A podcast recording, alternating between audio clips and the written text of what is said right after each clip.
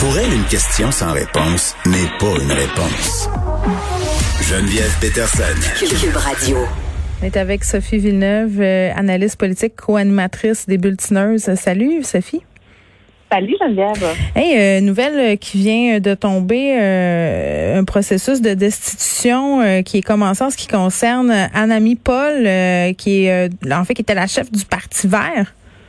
Exact. Ben, on est vraiment dans la, la nouvelle de toute dernière minute. C'est sorti il y a trois minutes, mais c'est quand même une, une procédure assez rare qu'on voit un parti euh, tenter de se, se débarrasser de son chef comme ça. Puis là, ben, c'est Daniel Green qui est comme le euh, vice-président du conseil, puis c'est un ancien candidat. C'est quelqu'un d'assez impliqué dans les mouvements environnementaux au Québec, Mhm. euh, Daniel Green.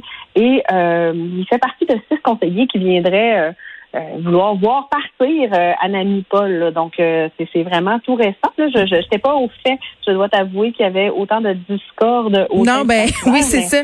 Puis le Parti Vert qui vient de perdre une députée euh, pour euh, le Parti libéral, euh, décidément, ça va pas bien. Non, ça va pas très bien. Puis ben, à l'approche d'une campagne électorale fédérale, il va falloir qu'ils s'organisent un peu s'ils veulent. Il y a euh, la dissidence dans les partis ces temps-ci, euh, tu sais, un peu partout. Là. En tout cas, je- peut-être que la, la pandémie frappe fort là aussi, puis que ça fait de la chicane. Euh, ben, autre- c'est rien pour aider de pas se voir. Hein. Quand tu veux essayer de régler C'est des vrai. conflits, mais tu te vois pas, c'est pas évident. Ben, t'as raison. Euh, moi, euh, autre surprise, là, Christine Labrie, qui devient la nouvelle leader parlementaire de Québec solidaire, le Manon Massé qui a annoncé qu'elle ne reprendrait pas son rôle. Quand je lui avais parlé, m'avait quand même laissé fortement entendre que ça serait Gabriel Nadeau-Dubois qui allait lui succéder. C'est pas que j'aime pas Madame Labrie, elle est très compétente, mais j'étais quand même surprise de voir ça. En fait, euh, si j'ai bien compris ce que j'ai lu, Gabriel Nadeau- Nadeau-Dubois devient chef parlementaire. Ah! Christine Labrie devient leader Bon, ben là, explique-moi la différence entre les deux, là, entre un chef et un leader. Là, dans mon livre à moi, c'est pas mal la même affaire. Dans le, en fait, dans les rôles parlementaires à l'Assemblée Ben, nationale, le chef, le chef gère le parti. Le chef est celui qui se lève le premier pour poser une question au premier ministre. Euh, et c'est l'équivalent, en fait, du premier ministre euh, et des chefs de l'opposition officielle. Alors que le leader parlementaire, lui, va être en charge de toutes ces stratégies législatives. Donc, on va vraiment venir intervenir sur l'horaire des travaux, quel projet de loi est étudié, qui va parler sur quel projet de loi et quelle sera la position du parti. Donc, c'est pas mal le numéro 2 du parti, le leader parlementaire. OK, mais là, euh, c'est juste QS qui est organisé de même ou tous les partis ont chef puis un non. leader parlementaire? Il y a trois rôles d'officiers, en fait, puis des fois des officiers adjoints, dépendamment de la Ça Explique-moi là, de l'ergonomie, là. C'est compliqué. Ouais. Dans les partis, il y a toujours un chef. Il y a Oui, le bon. leader qui a parfois leader adjoint. Ouais. Et il y a le whip. Le whip, c'est le préfet de discipline. Le whip, lui, est là vraiment pour s'assurer que les gens soient présents en chambre pour les votes, soient là lors de leur tour de garde. Parce que faut savoir que les députés, il y a le quorum est exigé dans l'Assemblée nationale. Donc, il faut qu'il y ait euh, la présence d'au moins 13 députés dans l'Assemblée nationale, sinon il n'y a pas de quorum. Euh, donc, c'est un 10% en fait de, de 125 députés qui Mm. doivent être présents. Euh, donc, le whip est responsable de ça, responsable aussi des présences des députés dans les différents événements ou les commissions parlementaires, alors que le leader Mm. n'est pas dans le contenu. niet. OK, je comprends. Euh, bon, c'est ça, là, parce que des fois, on se perd un peu en conjoncture par rapport à tout ça quand on n'est pas spécialiste euh, en politique. Là, Christine Labrie, qui est députée de Sherbrooke, euh, euh, quand même, a dit quelque chose d'un peu spécial. OK? Elle a dit, euh, pour commenter son, son nouveau rôle, j'ai trois enfants, des chicanes de petits gars, j'en ai géré souvent, ça me fait pas peur. C'est une drôle d'affirmation. Mettons qu'on inverse les rôles. là. Et imagine, imagine un homme, imagine Simon Jolin Barrette qui est leader du gouvernement, Oui. ou André Fortin qui est leader chez les libéraux, qui se lève, qui dit moi des petites chicanes de chignon, là, des petits tirages de hein, j'en ai déjà géré, ça m'impressionne pas. T'imagines la réaction, comment ça aurait été l'enfer. Mais tu en même temps, je comprends ce que- ce qu'elle a voulu dire, euh, mais, mais c'est parce que c'est vrai que c'est un peu bizarre. Ça aurait été, Ben, en ça aurait fait, déclenché vraiment des réactions pas le fun là, si ça avait été un homme qui avait dit ça.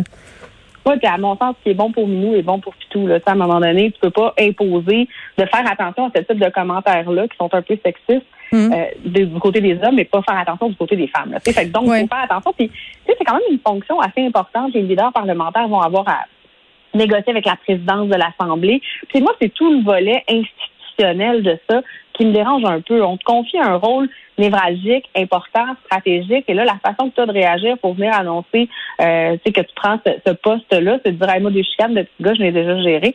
C'est pas juste ça, c'est un rôle important. Donc, ça m'a un peu dérangé. Oui, puis est-ce que tu penses que Christine Labrie est la femme de la situation? Ben, c'est une parlementaire assez efficace, Christine Labrie. C'est une fille qui a bien mené ses dossiers. Elle est bonne. C'est une jeune députée, députée de Sherbrooke. Elle est élue seulement depuis euh, la dernière élection de 2018. Hmm. Mais c'est une bonne parlementaire. Puis moi, je, je, me réjouis de voir une femme arriver dans ce poste-là. C'est trop rare qu'on a des femmes leaders parlementaires. C'est souvent des hommes qui occupent ces postes-là. Puis je suis convaincue qu'elle va être capable de faire le travail. Je trouve qu'elle est partie sur un drôle, une drôle de note. Tu voulais me glisser un petit mot sur les CPE? Alors, c'est comme un sujet récurrent, hein, on vient souvent avec ça, mais j'ai l'impression que ça, ça fait du surplace. J'ai l'impression que Mathieu Lacombe il est en train d'échapper le ballon vraiment, vraiment de l'échapper. Puis on se questionne sur la qualité là, de la prestation des services. C'est la CPE, l'Association des, des, des, des, garderies, qui est sortie en disant on a changé les ratios. Avant, on tolérait qu'il y ait une éducatrice sur trois qui soit pas formée qu'il n'y ait pas le, la formation requise, là, la technique en éducation en service de garde. Et là, depuis un certain temps, c'est on tolère que seulement un tiers du personnel soit dûment formé. Puis, va affecter la prestation des services? C'est ça. Après ça, ben, le comparatif, évidemment, avec les salaires, c'est le salaire d'une éducatrice qui est dans la même catégorie d'emploi que, par exemple, des concierges. Euh, ah, attends, ça, ça m'accroche tout le temps quand on fait cette comparaison-là. Ça, me, ça me dérange. Puis je le sais, je comprends l'idée de l'affaire là par rapport au niveau de scolarité. C'est ça qui est dit derrière. Mais, mais le, le, le message qu'on envoie quand on fait ce comparatif-là, c'est de dire que les gens qui travaillent en entretien valent moins que les éducatrices en garderie, alors que Dieu sait qu'ils sont importants. La COVID nous l'a quand même prouvé à maintes reprises. Là. Fait que moi, j'en me fais tout le temps grincer des dents. Ouais, mais euh, oui, oui, mais non. En ce sens où ben, les éducatrices sont là pour l'éducation des enfants. Mm. On, une, je sais pas, la formation pour devenir euh, personnel d'entretien n'est pas la même formation. Je comprends. même titre que la gradation, tu sais, euh, préposé aux bénéficiaires, infirmière auxiliaire, infirmière, puis infirmière bachelière. Mm. Je veux dire, la technique est nécessaire pour être éducatrice en service de garde si on vient comparer ça à quelque chose qui nécessite une formation moindre, moi, c'est là où j'accroche. Ben, moi, c'est au fait qu'on on s'occupe des enfants. C'est tous les métiers exercés par des femmes qui sont sous-payées. Moi, c'est là-dessus que je taperais avec le ministre Lacombe. Puis j'en ai parlé souvent.